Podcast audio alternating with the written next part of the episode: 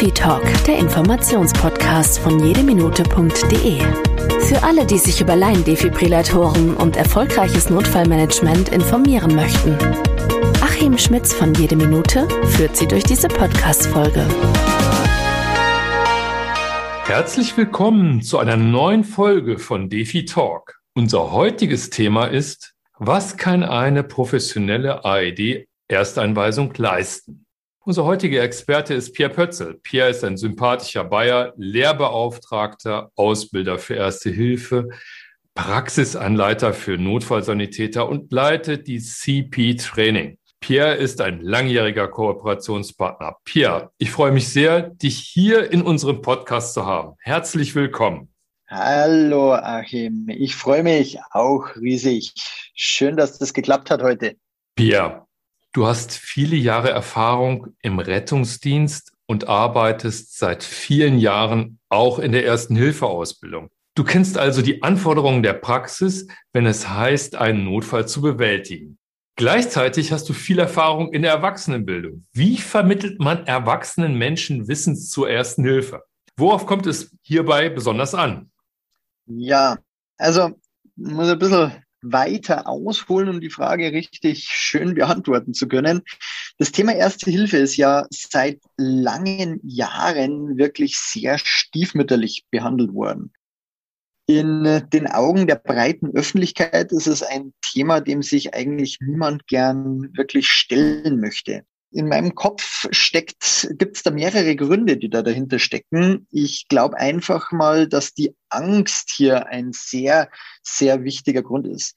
Dabei denke ich weniger, dass die Angst vor der ersten Hilfe die, die, dieser entscheidende Grund ist, sondern vielmehr die Tatsache, dass man als Ersthelfer nur dann die erste Hilfe richtig anwenden kann, wenn es jemandem anderem schlecht geht, irgendwas Schlimmes widerfahren ist. Daher wird das Thema Erste Hilfe oft einfach wegignoriert, ganz nach dem Motto aus den Augen, aus den Sinn. Ein weiterer Grund, denke ich, ist, ich glaube mal eher, dass die Tatsache da der, an, an dem ersten Berührungspunkt irgendwo liegt.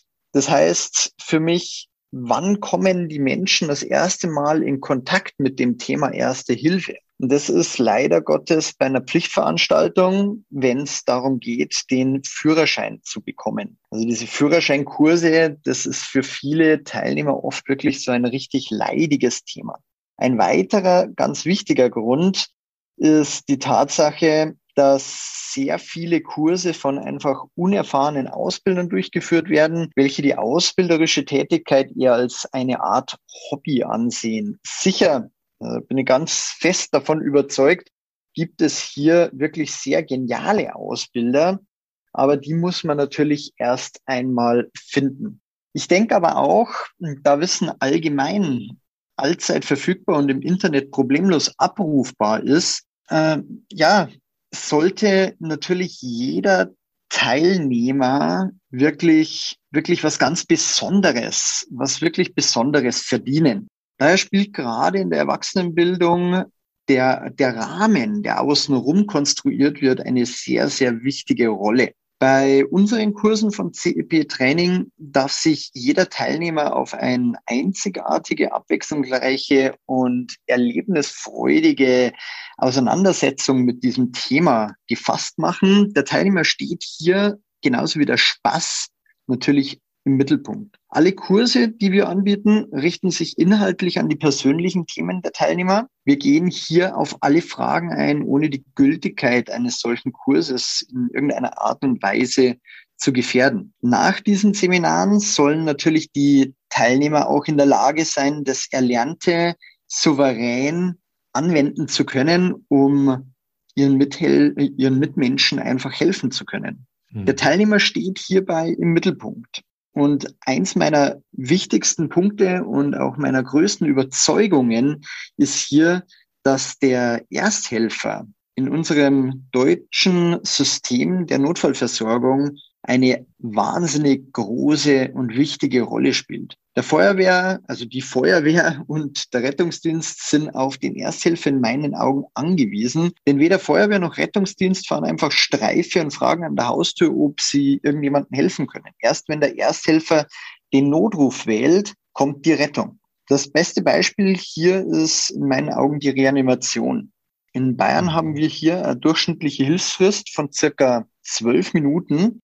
Wenn der Ersthelfer die Wiederbelebung hier nicht durchführt, haben die Betroffenen nach zwölf Minuten keinerlei Überlebenschance. Ich denke mhm. mal, dass dieses gesamte Zusammenspiel hier das Wichtigste ist, was man in solche Kurse reinpacken kann und natürlich persönliche Erfahrungen, die dürfen auf gar keinen Fall, auf gar keinen Fall fehlen. Ja, das ist ein, sag ich mal, ein ganz schön dickes Brett, was ihr da bohrt. Unser heutiges Thema ist aber die professionelle AED-Ersteinweisung. Und wenn wir darüber reden, dann haben wir immer im Kopf, naja, das kann ja auch so ein klein wenig fast schon ein, ja, ein bisschen ein Ersthilfekurs sein. Es kommt dem natürlich nicht gleich, keine Frage. Aber ne, ein Stückchen kann es motivieren, mal wieder mhm. damit in Kontakt zu kommen. Es ist das erste Mal nach dem Führerschein vielleicht, dass man sich damit beschäftigt. Und wir nehmen dann auch bewusst Menschen mit hinein, die ja normalerweise, regulärerweise vielleicht nicht unbedingt Ersthelfer im Betrieb sind, aber sich auch dafür interessieren. Pia, welche Anforderungen sind an eine professionelle AED-Einweisung zu stellen? Also da gibt es zunächst mal die grundlegenden Basisanforderungen, die man erfüllen sollte, die sich aber hier aus den gesetzlichen, äh, gesetzlichen Regelungen ergeben. Der Gesetzgeber hat ein Medizin Produkte, eine Medizinprodukte-Betreiberverordnung zusammengefasst und nach Paragraph 10 ist hier gefordert, dass die vom Betreiber, also vom Kunden beauftragte Person in die sachgerechte Handhabung, die Anwendung und den Betrieb einzuweisen ist. Wichtig sind hierbei immer auch die sicherheitsbezogenen Informationen. Defibrillatoren sind aktive Medizinprodukte, die mit Strom funktionieren und von denen prinzipiell auch ein gewisses Risiko ausgeht. Daher sind auch die sogenannten Kontraindikationen immer Teil einer solchen, solchen Einweisung. Neben der Einweisung findet in der Regel aber auch die Inbetriebnahme als technischer formeller Akt statt. Aber das ist ja heute eigentlich, glaube ich, nicht unser Thema, oder? Nein, äh, das äh, ist so ein formeller Akt, der natürlich auch stattfindet, aber wir haben ja genau die Einweisung im Fokus, weil dann geht es ja um die Menschen und nicht um die Maschine. Heißt das, die Einweisung sollte auf den Geräteverantwortlichen beschränkt werden? Also in meinen Augen sollte grundsätzlich an so einer Einweisung jeder teilnehmen, der auch nur im entferntesten in die Lage kommen könnte, dieses Gerät überhaupt zu benutzen. Das beginnt bei den betrieblichen Ersthelfern, geht in meinen Augen über die Unternehmensleitung, die da natürlich nicht ausgenommen werden darf, bis hin zur Reinigungskraft, welche abends durch das Büro fegt und gegebenenfalls einen hilfsbedürftigen, Überstunden leistenden Mitarbeiter versorgen müsste. Was gehört aus deiner Sicht zu einer Ersteinweisung, um diese als professionelle Ersteinweisung zu bezeichnen? Ich denke mal, dass man hier einmal den groben Ablauf der, der Ersteinweisungen ähm, nennen darf, erklären darf. Also ich persönlich mache das natürlich, äh, mache das immer so. Ich beginne immer solche Einweisungen mit den Grundlagen, dem Verständnis für die Relevanz einer Defibrillation. Und hier starte ich immer mit der häufigsten Ursache einer Wiederbelebung. Dies ist mit 61 Prozent aller Fälle an einer Funktionsstörung des Herzens. Also es liegt an der Funktionsstörung des Herzens. Das Erkennen mhm. von Brustschmerz und dessen Folgen stehen hier ganz, ganz oben. Gefolgt von dem Erkennen einer leblosen Person durch die Kontrolle von Bewusstsein und Atmung. Dabei darf sich nicht auf reine Theorie beschränkt werden.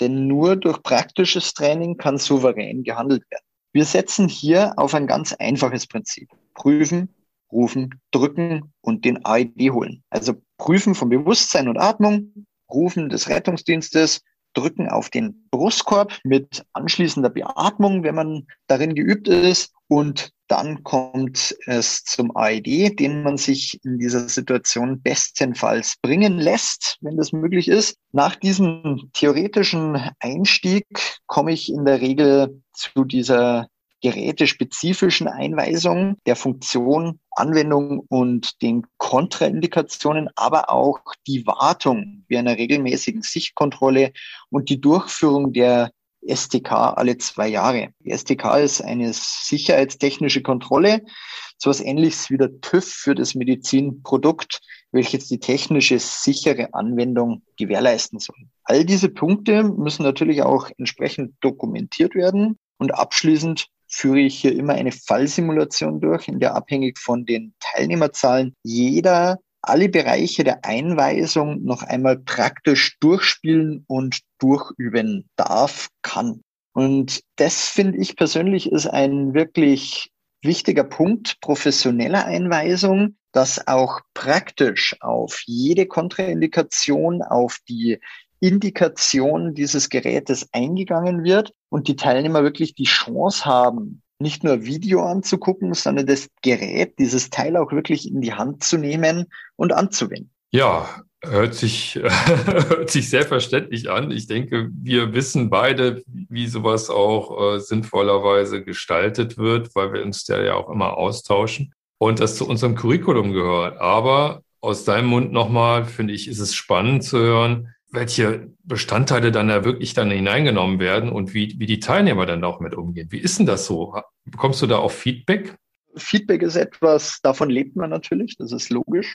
Aber an der Stelle ist es natürlich auch, dass viele Teilnehmer sagen, ja, sie haben ja schon mal was über dieses Gerät gehört. Viele Teilnehmer, die so eine Ersteinweisung bei uns mitmachen, haben schon mal einen Erste-Hilfe-Kurs gehabt. Grundlegend wird in einem, so einem Erste-Hilfe-Kurs natürlich auch mal ein Defibrillator, so ein AED vorgestellt. Aber die haben natürlich bis zu diesem Zeitpunkt immer Angst davor, dieses Gerät auch wirklich in die Hand zu nehmen. Hier ist es wirklich der Punkt, dass die Teilnehmer während der Ersteinweisung die Scheu vor dem Gerät einfach verlieren können und mir dann tatsächlich das Feedback geben und sagen, hey, klasse, jetzt endlich weiß ich, wofür dieses Gerät wirklich gut ist. Ich dachte immer, das wäre so ein, so ein Bügeleisen, dass man der Menschen auf die Brust presst. Dabei ist das ja ganz einfach. Man klebt zwei Aufkleber drauf und das Gerät macht alles von alleine. Und das ist genau der Aspekt, den man hier in diesen Ersteinweisungen wirklich sehr gut verkörpern kann, dass die Teilnehmer die Scheu davor einfach verlieren, die Angst davor verlieren und ja, es ist einfach auch klasse, dieses Feedback zu bekommen von den Teilnehmern, die dann einem sagen, man traut sich jetzt einfach auch, das Gerät anzuwenden. Welchen Stellenwert hat aus deiner Sicht das praktische Training mit dem AED? Und was gehört zum praktischen Training dazu? Ja, also je umfassender das Training, desto besser sind die Ersthelfer und Leinhelfer für den Notfall vorbereitet. Hier kommt es in meinen Augen allerdings auch immer auf das gebuchte Programm natürlich an für die Einweisung. Das praktische Training, der HLW-Training mit Puppe, wird optimiert durch eine Übung mit dem entsprechend passenden AED-Trainingsgerät, welches dem vorhandenen AED entsprechen sollte. Also in meinen Augen macht es natürlich hier wenig Sinn, mit einem Gerät zu trainieren, das gar nicht vorhanden ist. Gut nachvollziehbar. Wie ist das mit dem HLW-Training an sich? Da gibt es ja nun auch Geräte, die auch das unterstützen. Was hältst du davon? Prinzipiell ist jede Form von unterstützenden Geräten, Feedbacksystemen, wie auch immer, wünschenswert, sage ich jetzt einfach mal ganz äh, blauäugig in, in die Runde. Also man wünscht sich schon, dass die Teilnehmer Feedbackgeräte haben. Das Problem ist, je mehr Geräte zusammenkommen, umso schwieriger wird es. Und da macht es natürlich auch wahnsinnig großen Sinn, sich einen Defibrillator anzuschaffen, ein Gerät anzuschaffen, das so ein Feedback-System bereits integriert hat. Es ist für mich persönlich als Ausbilder immer schwierig, den Teilnehmern zu sagen, jetzt laufen sie darüber, rufen den Rettungsdienst, dann laufen sie in die nächste Ecke, holen dort den Defibrillator, vergessen sie aber bitte nicht das kleine Notfalltäschchen und unterhalb vom Defibrillator, da liegt noch eine andere Tasche, da ist ein Feedbackgerät drin, das müssen Sie auch noch mitbringen. Und wenn Sie schon dabei sind, dann schmeißen Sie sich vielleicht noch eine Warnweste über und klopfen an sämtliche Bürotüren, damit auch andere Menschen gewarnt werden oder die Situation mitbekommen. Das ist einfach etwas, was an der ganzen Situation so ein bisschen vorbeiführt. Das, das Beste ist natürlich, wenn die Teilnehmer ein Gerät haben, sich dieses eine Gerät schnappen und alles an einem Gerät hängt, alles dabei haben, was sie brauchen. Sprich Zubehör für den Defibrillator und natürlich auch ein Feedbackgerät. Defi Talk, der Informationspodcast von jedeminute.de, wird unterstützt von der Zoll Medical Deutschland GmbH, dem führenden Laiendefibrillatorhersteller für wirksame Wiederbelebung mit Feedback-System. Hört sich nachvollziehbar an. Welche Anforderungen sind denn an den Einweisenden zu stellen? Jetzt stelle ich dir diese Frage, wo du ja selber Einweisender bist, aber was denkst ja. du, was sind für sinnvolle Anforderungen, die dann ein Einweisender erfüllen sollte? Also ich muss ganz ehrlich gestehen, in meiner Zeit im Rettungsdienst bin ich schon in sämtliche Geräte eingewiesen worden. Also äh, ja, angefangen von kleinen Absaugpumpen über Spritzenpumpen, über Medomaten, sprich Beatmungsgeräte, über große Defibrillatoren. Es ist an der Stelle wirklich schwierig, gutes Personal zu bekommen, die diese Einweisungen auch wirklich durchführt. Jetzt muss man mal ganz von vorne anfangen. Ein Einweisender muss natürlich im Rahmen des Gesetzes als Medizinprodukteberater zur Einweisung von einem solchen Produkt befähigt sein. Ich meine, das könnte rein theoretisch aber jeder Mensch. Also jeder mhm. Mensch, der sich hier einweisen lässt vom Hersteller, könnte das auch umsetzen. Für mich persönlich ist es, spielt es eine ganz große Rolle, dass diese Leute, die eine Einweisung durchführen, auch wissen einfach, wovon sie, wovon sie sprechen wofür dieses Gerät eigentlich da ist. Das heißt, neben einem pädagogischen und psychologischen Hintergrund sollten die Teilnehmer, also diese Einweiser, auch fundierte Ausbildung haben, vielleicht im Rahmen einer rettungsdienstlichen Ausbildung mitbringen, Erste-Hilfe-Ausbilder sein oder zumindest einfach mal diese Materie auch in einer gewissen Art und Weise erlernt haben. Es ist auch was ganz was Wesentliches, den Menschen die Angst zu nehmen, hier dieses Gerät auch überhaupt anzuwenden. Hier gilt auf jeden Fall der Grundsatz, dass man nichts falsch machen kann, außer man tut überhaupt nichts so eine Einweisung auch immer die Chance, Menschen für die Erste Hilfe einfach zu begeistern. Man lernt an der Stelle wortwörtlich fürs Leben oder vielleicht sogar ein bisschen fürs Überleben an der Stelle. Gut gesagt von dir. Ja, wie lange dauert denn so eine Einweisung?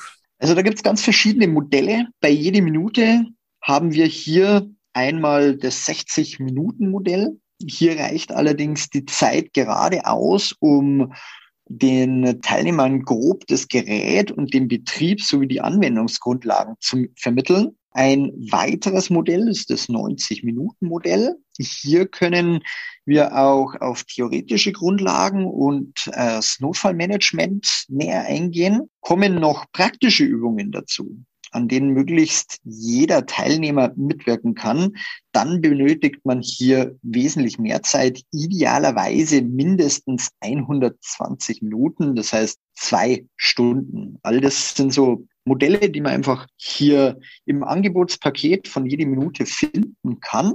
Und das Ganze wird natürlich auch in den Leitlinien, in den aktuellen Leitlinien von 2021 für die Wiederbelebung als Kernaussage fest betont, dass Training das einzig wirklich Sinnvolle ist, um Menschen auf so eine Situation ideal vorzubereiten. Wenn du jetzt so siehst, wie jetzt sich die Einweisung so ja, darstellt, siehst du da Möglichkeiten, wie wir die tatsächlich da noch weiterentwickeln können, was wir da verbessern können an einer Einweisung? Also verbessern, weiterentwickeln. Ich denke mal, dass die Einweisung, so wie sie dasteht, an und für sich schon ein wirklich gutes Konstrukt ist, gerade auch mit den praktischen Inhalten, so wie wir es ja regelmäßig auch umsetzen und durchführen. Allerdings glaube ich, wo man wirklich Verbesserungen ansetzen könnte, wäre im Bewusstsein der Leute, die diese Geräte anschaffen. Als kleines Beispiel. Eine Ersteinweisung lässt sich ideal als großes Firmen-Event für viele Personen organisieren. Ein Unternehmen könnte hier zum Beispiel auch die Nachbarschaft einladen und so dafür sorgen, dass die eigene Sichtbarkeit, also die könnten diese Ersteinweisung in meinen Augen auch als Werbung fürs eigene Unternehmen verwenden. Und so hätte man dann auch ein viel, viel breiteres Publikum. Eine weitere hm. Idee wäre es, eine Einweisung an jeden Erste-Hilfe-Kurs anzubinden. Jährlich stattfindende Wiederbelebungstage, bei denen jeder Teilnehmende trainieren kann oder üben kann, wäre ebenfalls so eine kleine Erweiterung oder Ergänzung zu dem Ganzen. Das hm. sind allerdings nur ein paar Beispiele. Also ich denke mal, der Fantasie wären hier, glaube ich, keine, keine wirklichen Grenzen gesetzt. Also hört sich ja ganz gut an. Vor allen Dingen sage ich mal auch die Kombination, ich habe sowieso meinen Erste-Hilfe-Kurs und im Prinzip habe ich immer eine kleine Einweisungswiederholung die auch in dem Zuge irgendwie stattfinden kann. Insbesondere wenn ich dann mit den Geräten trainiere, die auch den Geräten entsprechen, die im Betrieb im Einsatz sind. Ja, dass man eigentlich äh, dann auch dem richtigen Trainingsgerät dann unterwegs ist. Also das äh, halte ich für gut und die Idee, äh, das möglichst dann auch einer breiteren Öffentlichkeit zugänglich zu machen, finde ich großartig. Pia, ist mal ein anderes Thema. Wir erleben ja gerade, auch aufgrund von Corona, einen sehr, sehr starken Wandel in Richtung Digitalisierung. Es findet vieles online statt. Und ja, das hat auch seine Berechtigung. Ich finde, das war ja schon vorher da, bloß jetzt wird viel mehr genutzt. Was hältst du eigentlich von Selbsteinweisungen, zum Beispiel als ergänzendes Format im Rahmen ja, einer Selbsteinweisung, die online stattfindet? Was hältst du davon? Also die Frage ist jetzt, was man eigentlich genau unter Selbsteinweisung im Online-Format versteht. Also wenn ich das richtig verstehe, Selbsteinweisung, der, der Teilnehmer sitzt vorm Computer, schaut sich ein Programm an und ist danach eingewiesen. Das muss ich allerdings hier einfach ganz klar ablehnen. Also da bin ich überhaupt kein Freund davon. Ich muss ganz wirklich ehrlich sagen, klar, ergänzend ist das super was super funktionieren kann, wenn die Teilnehmer vor so einer regulären Einweisung online einen kleinen Theorieteil als Lehrvideo oder aus PowerPoint selbst durchklickend vielleicht abspielen können, sich da ein bisschen ein Hintergrundwissen aneignen können. Aber die Einweisung selbst, die muss natürlich immer mit einer echten Person, mit einem echten Einweiser stattfinden da darf natürlich dann auch der Theorieteil in keinster Weise zu kurz kommen. Leben retten ist ein haptischer und praktischer Tätigkeit. Und Praxis lässt sich in meinen Augen wirklich nur durch Praxis richtig erwerben. Es sind mittlerweile sehr, sehr viele Ideen auf dem Markt, wo man sagt, gut, man könnte vielleicht sogar einen Erste-Hilfe-Kurs online gestalten bin ich auch selber der Meinung, könnte wirklich funktionieren, aber es muss immer ein ergänzender praktischer Teil dabei sein. Denn nur von der Theorie lernt man es nicht. Weil ich meine, wo sollen die Teilnehmer die Wiederbelebung durchführen? Ich meine, die können sich kein Kissen schnappen und da drauf drücken. Das hat ja mit, mit irgendeiner Art von Realität überhaupt nichts zu tun. Und daher denke ich mal, dass wenn man so ein also man, ja, so ein binäres System vielleicht fährt, sehr gut an die Teilnehmer rankommt, dass man ihnen vorab mal ein bisschen Theorie als Online-Seminar vorstellt. Und wenn dann die praktische Einweisung stattfindet, konzentriert man sich ausschließlich auf die praktische Anwendung auf das Ganze. Das, so könnte ich mir das natürlich schon auch recht gut vorstellen, ja. Kann ich gut nachvollziehen, was du sagst. Ähm, ich glaube auch immer, dass es jemanden braucht, der auch mal Fragen beantworten kann, etc. Ich habe da zum Beispiel im Kopf, wäre noch klasse, du hast eben äh, gemeint, wie kann man das Ganze weiterentwickeln, auch im Sinne der Wiederholung. Weil der nächste Erste-Hilfe-Kurs ist vielleicht erst wieder in zwei Jahren. Aber das mal jährlich äh, nochmal wieder zu sehen, dann kommt man es auch wieder ins Bewusstsein, halte ich eigentlich für eine, für eine sehr, sehr gute Möglichkeit, eigentlich auch dieses, diese Online-Kurse zu nutzen. Ja, also weil mhm. man dadurch natürlich es auch eher wieder im Bewusstsein hat und ah ja, so war das ja. Ich glaube, das ersetzt sicherlich nicht komplett, äh, kann es nicht ersetzen, wenn man ja eine praktische Übung möglicherweise sogar hat. Das ist sicherlich immer besser, aber es ist besser als nichts. Und zum Verfestigen fände ich es großartig. Bin ich ganz deiner ähm, Meinung in diesem Bereich. Die nächste Frage haben wir eigentlich äh, aus meiner Sicht ja schon beantwortet. Ne? Sollte die Ersteinweisung regelmäßig wiederholt werden? Ich denke, das steht außer Frage. Ne? Man sollte es schon wiederholen. Also ein regelmäßiges Training, regelmäßige Wiederholung sollte hier natürlich stattfinden, auf jeden Fall. Und wie du schon richtig gesagt hast, kann das Ganze natürlich auch ergänzt werden durch eine Online-Schulung. Also ich habe zum Beispiel einen Kunden, der bietet seinen Mitarbeitern jährlich zwei AED-Kurse an. Im ersten Halbjahr eine Online-Fortbildung. Das ist einfach da wird dann äh, nochmal gezeigt, wo sind in diesen Bereichen, in dem Unternehmen die Defibrillatoren, wie funktioniert so ein Defibrillator, das Ganze als Online-Videokurs. Mhm. Und im zweiten Halbjahr findet bei diesem, bei meinem Kunden dann auch tatsächlich das richtige Training statt, wo jeder Mitarbeiter freiwillig sich eine Stunde aus seiner regulären Tätigkeit rausnehmen darf, dorthin gehen kann und einfach trainieren kann. Der erste Teil, den, der, den dieser Kunde durchführt, ist eigentlich eine Art Unterweisung und die ist in Augen der Berufsgenossenschaft sowieso jährlich verpflichtend als Vorgabe. Und er schlägt halt hier einfach zwei Fliegen mit einer Klappe. Ist das diese Unterweisung zur Arbeitssicherheit? Mitunter. Also ein Teil der Unterweisung zur Arbeitssicherheit ist natürlich auch den Mitarbeitern zu erklären, wo man einen Ersthelfer findet, wo gegebenenfalls Einrichtungen zur ersten Hilfe sind und natürlich auch, wo so ein Defibrillator zu finden ist. Und mein Kunde, den ich da habe, der hat halt ganz speziell gesagt, okay, er möchte wirklich jeden einzelnen Mitarbeiter zumindest ein Stück weit grundlegendes Wissen über das Thema Erste Hilfe vermitteln. Und es ist einfach, es, es ist die, die Online-Schulung ist verpflichtend. Der zweite, der praktische Teil, den macht er immer freiwillig. Aber der hat über 300 Mitarbeiter. Und wenn ich da bei dem bin, wir brauchen immer zwei Tage und wir ziehen 300 Mitarbeiter tatsächlich im Training durch. Wow. Und dann kommt natürlich zusätzlich auch noch der Erste-Hilfe-Kurs dazu, bei dem wiederum 30 Mitarbeiter alle zwei Jahre ihr Wissen auffrischen können. Wow, das hört sich ja. total vorbildlich an. Pierre, was motiviert dich persönlich an den Aufgaben Erste-Hilfe-Ausbildung und Ersteinweisung? Also ganz ehrlich, auf diese Frage habe ich schon fast gewartet. Das ist klasse. Ja, also wie beantworte ich das? Hm. Mensch ist ja einer, eigentlich jemand, der, der wenig über sich spricht, aber ich habe mir da schon länger mal Gedanken darüber gemacht, wieso tue ich das eigentlich? Ich bin da zu dem Entschluss gekommen, meine Motivation damals, als ich angefangen habe, war wirklich sehr banal und blauäugig. Also ich wollte Menschen helfen. Das war so mein erster Gedanke damals.